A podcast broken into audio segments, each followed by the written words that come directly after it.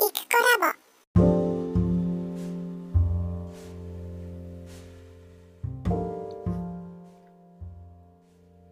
こんにちは、いくコラボです。7月27日水曜日の朝9時40分ぐらいになりました。えーと、今日は雨で、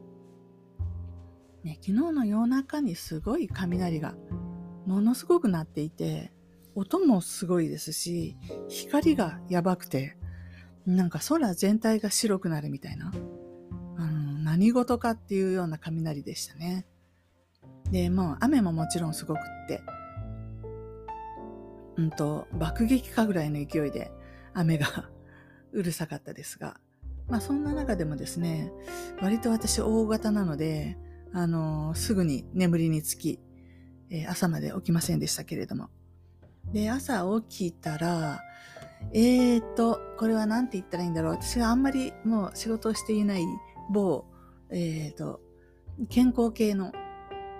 えー、と、お仕事の方の、うーなんて言うんだろう。私が紹介した人になるのかなから、えー LINE が来ていて、ちょっと助けてくれないか的な、まあ、なんか、まあ、ややこしい系の話がですね、久しぶりに来ましてですね、で、こういうの来るかもよっていうのは聞いてたので、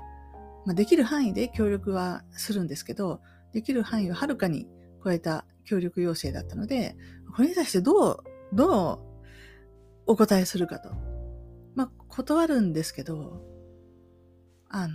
私から見てね、もっとこういう方法もあるんじゃないかなって、前々から思ってるようなこともあったので、ただ、それをどこまで言うかですよね。えっ、と、日頃から私そんなに人に、あなた、こうしたらいいわよとか、こんないいものがあるわよ、あなたも使ってみなさいとか、いうキャラじゃないんですよね。そういう性格じゃないので、今回も、まあ、内心こういうふうに、こういう方法があると思うけどなーって思ってたようなことも、当然ながら言ってなかったわけですけど、こう、ヘルプ要請が来た時にそういうのを言うのもね、なんか弱みにつけ込むみたいで嫌だなとも思ったんですけど、そうでない時には言うきっかけがないので、まあ思い切って私はこういう風な、こういう方法を取ってみたらいいんじゃないかと思うよみたいなことを、まあ LINE で書いて送ったんですけど、まあ、その、これをか、どう書いたらいいだろう。で書いてみました。これを送るべきか送らざるべきか。みたいな。で、送ったら送ったでどんな反応が来るだろう。みたいな感じで。えー、で、えっ、と、現時点ではですね、まあ、とりあえずありがとうみたいなのが返ってきて、で、私はそんなに困ってないから大丈夫みたいな切り返しが送られてきました。どうですか？うん、なんか助けを要請される、で断りつつ、ちょっとしたアドバイス的なことを言う、で、私は困ってないから大丈夫って切り返される、で、私、言わないつもりだったんですけど、本当に瞬間的に思いましたね。困ってないならヘルプ要請するなよと 思いましたけど、そうじゃないですかね。えーで、でね、別にいいんです、どうでも。うん、それはその人の人生だし、その人の考え方だし、その人の信条というかね、信じていることに従って人って生きるわけですから、全然いいんですけど、私的にはこのいつもいつも、大体人との関わりの中で、えー障害となってくるのはこういうことですね。良かれと思って言うべきか言わざるべきか。で、それでも言った方がいいと思って言って、でね、いい結果が出た経験があんまりないですね。まあ正直。大体うざがられるか、ビシッと断られる、断られてね、あの、跳ねつけられるか、どっちかですね。でそれを受け入れてくれて、あ、本当にそうだね、ありがとう、みたいな、あの、展開になった試しはないので、まあ今回もそうだよなって思いましたけど、まあ一つにはこの私のこの負け組的発想っていうのはどうせ言ってもダメだろうな、みたいなものが何らかの波動となって伝わっているっていう可能性はもちろんありますし、うんと、もう一つは、うんと、もうその中途半端に人のために何かするっていう姿勢を改めてもうバッバッサリ切ればいいって、知らないって。あの、要請されたことに対してのイエス、ノーだけ言えばいいっていう、そのおせっかいをしようとするのは、できもしないのに、えーいらざるおせっかいをしようとすることをやめたらどうかと。そもそも。このどっちかだなと思いました。で、今日ね、そんな話が来る前にね、あの、毎朝起きるととりあえず Facebook は見るんですけど、あの、リアルの知り合いがね、多いのでね、みんなどうしてるのかな的な。で、最近ではこう取り立てて面白い話題も、まあ、なかったりするんですけど、今日久しぶりに、昨日あたりから、えーっと、知り合いの池田薫さんという方がいらっしゃって、えー池田が漢字で薫がひらがなです。直接お会いしたことがあるかどうかはわかんないんですけど、えー3、4年前に一緒のエニアグラムの、うんと、勉強会というかセミナーを受講した方だと思うんですね。それで当時に Facebook つながって、でそれから特に交流もないんですけど、最近この方が、えーと、パートナーの方と二人で、えーと、ライブ配信、Facebook ライブのをしているようで、それを、えーと、録画を Facebook に上げていてくれるんですね。で、面白そうなテーマなので、ちょっとこの間聞いてみまして。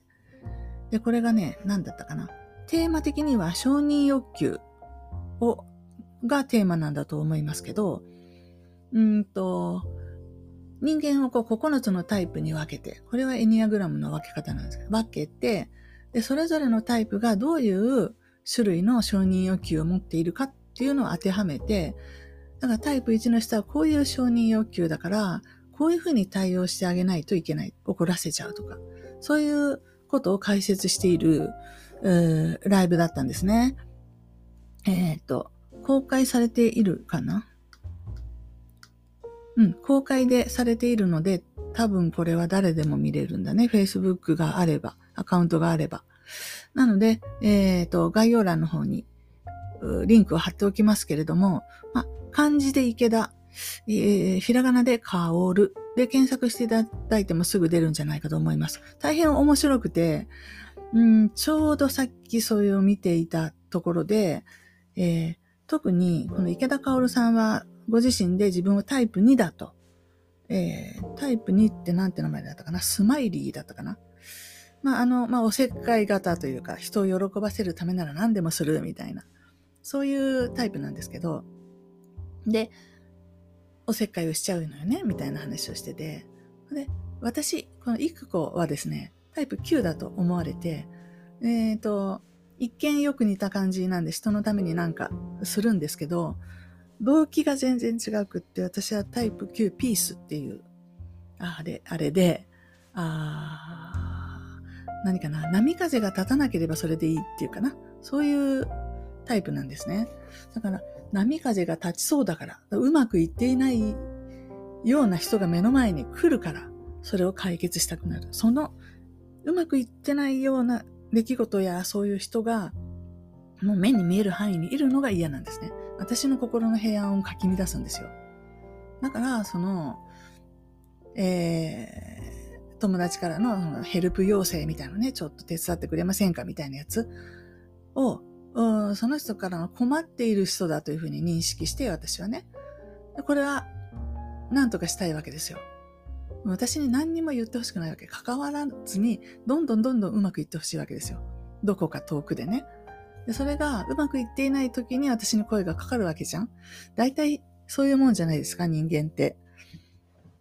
だから、それが嫌なので解決したくなっちゃうんですね。そうすると、さっき言ったように、まあ、こういう方法もあるんじゃないの？みたいなのを、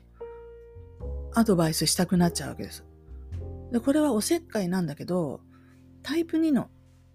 考えるおせっかいは、その人のために、その人を喜ばせたくて、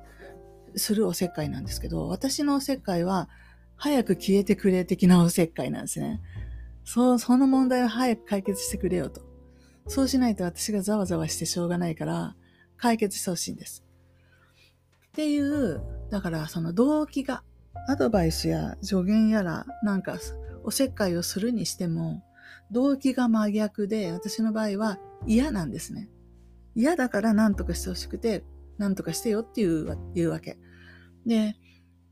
だからその、なんか嫌がってるよねみたいな、毒を含んだ何かが伝わる可能性もあってね、相手の人に。で、まあ相手のそのタイプにもよりますわ。どういうふうに受け止めるかっていうのは。まあ、今回の場合、その相手の方はボス的な人で、そう弱みを人に見られるなんて死ぬ、死ぬより嫌っていう、そういう人なので、当然そこに反応して、いや、私は全然大丈夫だからみたいなことを、多分これも本能的に反射的にそういうふうに返しちゃうんだと思うんですよ。だって、客観的に冷静に考えたらさ、さっき言ったみたいに、いや何事かの困り事があるからヘルプ要請をするんでしょっていう。なんですけど、本人もきっとわかってるんですけども、耐えられなくて自分が弱みを持ってるって見られた自体が許せなくて、で耐えられないんですね、多分。それでも猛然と反撃したくなるっていうことだなと思うんですが、まあ私もある程度予測できた結果だよなと思って、で、反省をしたというか言わなきゃよかったっていうのも一つ思った。でも、こんな時でもなければ私は意見を表明する機会が全然ないので、えー、跳ね返す跳ね返さないはその人の決めることですけど、私的には思ってたことを言えたんだからよかったっていう気持ちも半分ありながら、でも、どういう人としてやっていくんだみたいなところでは、あ今まではそういう波風が立ちそうなことは言わない選択をして生きていて、まあ、なるべく、まあ、言ってもしょうがないことは言わんとこみたいな。で、どうせ言ったって反発するんだし。と思って、まあ特に家族なんかそうなんですけど、子供に対してとかも、まあ、反抗期の子供が何か言うと絶対跳ね返すじゃないですか。それが嫌なんですね。その状況が嫌。内容以下に関わらず。だから言わなければ何も反応もないので、で、自分のことは自分でやって、えー、いいことも悪いことも全部自分で飲み込んでやってる。今だって踊ってみたやってますけど、家族には特に、まあ娘にはね、一緒に誘ってついてきてくれたりもしたんで知ってますけど、まあ、勤とかには一切言ってない。いつやるとか誰とやるとか何をするとか。だって相手は興味ないですもん。うん、で、興味ない人に何か話して、私がね、すごい興味があることを、興味のない人に喋っちゃって、は？みたいな反応をされることが、私は何より嫌なんで、そんなことするぐらいだったら聞いてもらう必要がないっていうくらいですね。でもそんなこんなで人との距離感を取るのってとても難しいなと思いながら、一般的にはタイプ9っていうのは人のとの距離はすごく遠いと。めちゃくちゃ遠いって言われてて、まあ、まさにその通り。で、まあだからこそこういうポッドキャストのような場で、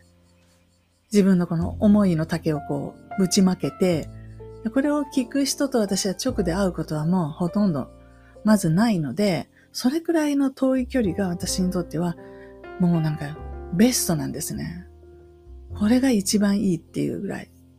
だから私はつまりこういうったなんかこういうポッドキャストだったり YouTube 配信だったり、まあ、ブログを書くでもそうなんですけど、こういうインターネットを通じて発信する、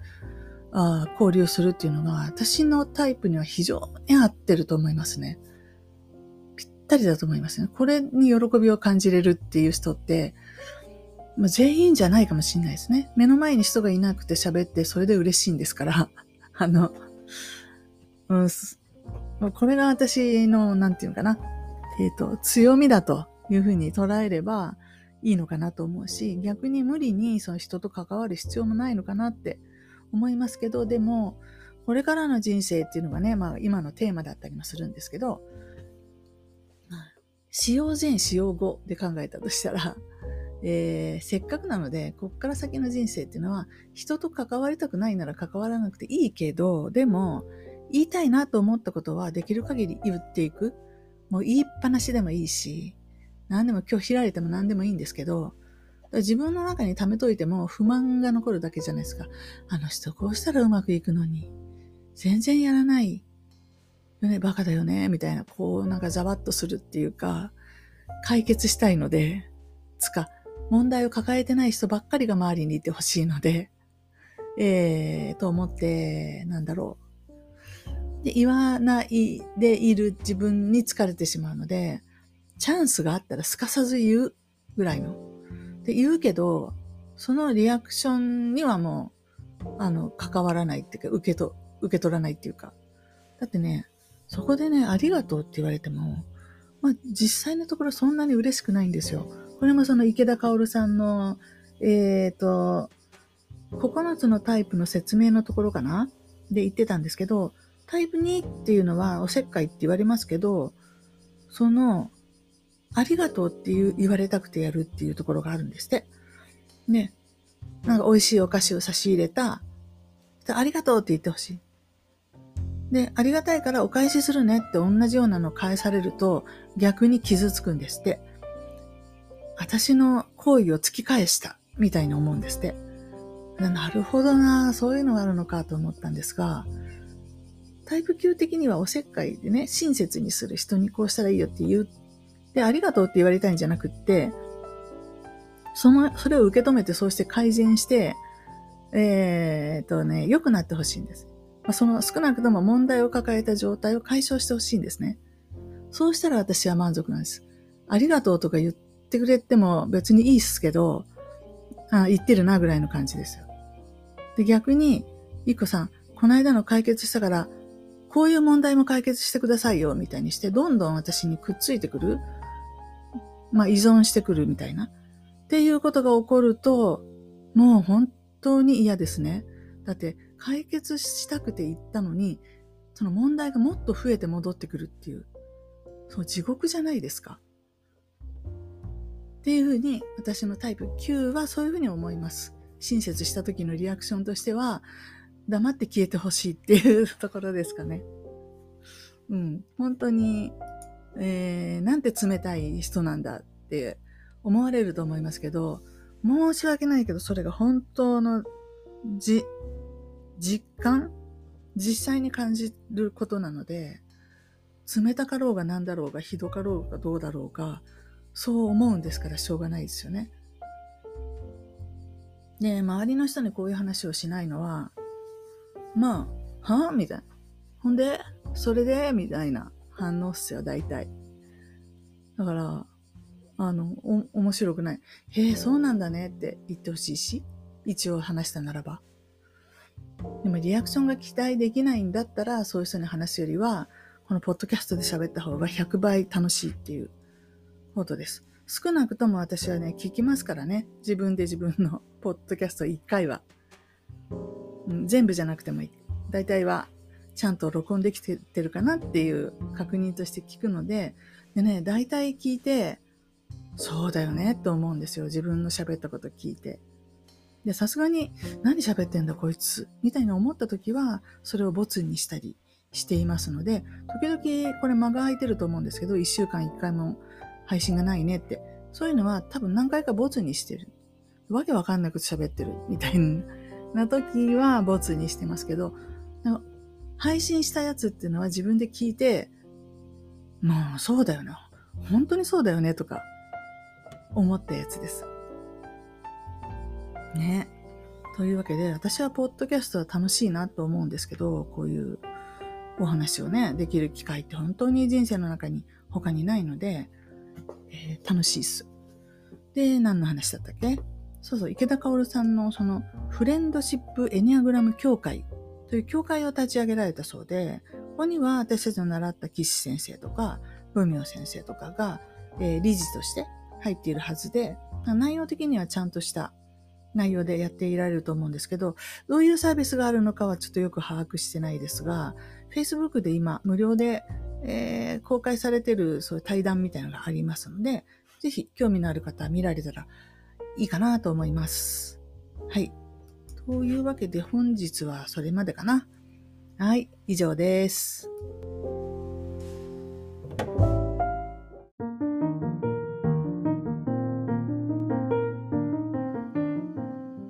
お聞きいただきありがとうございました。このチャンネルはゆくコラボの日常のおしゃべりを配信しています。よろしければフォローお願いいたします。コメントもお気軽にお寄せください。お待ちしています。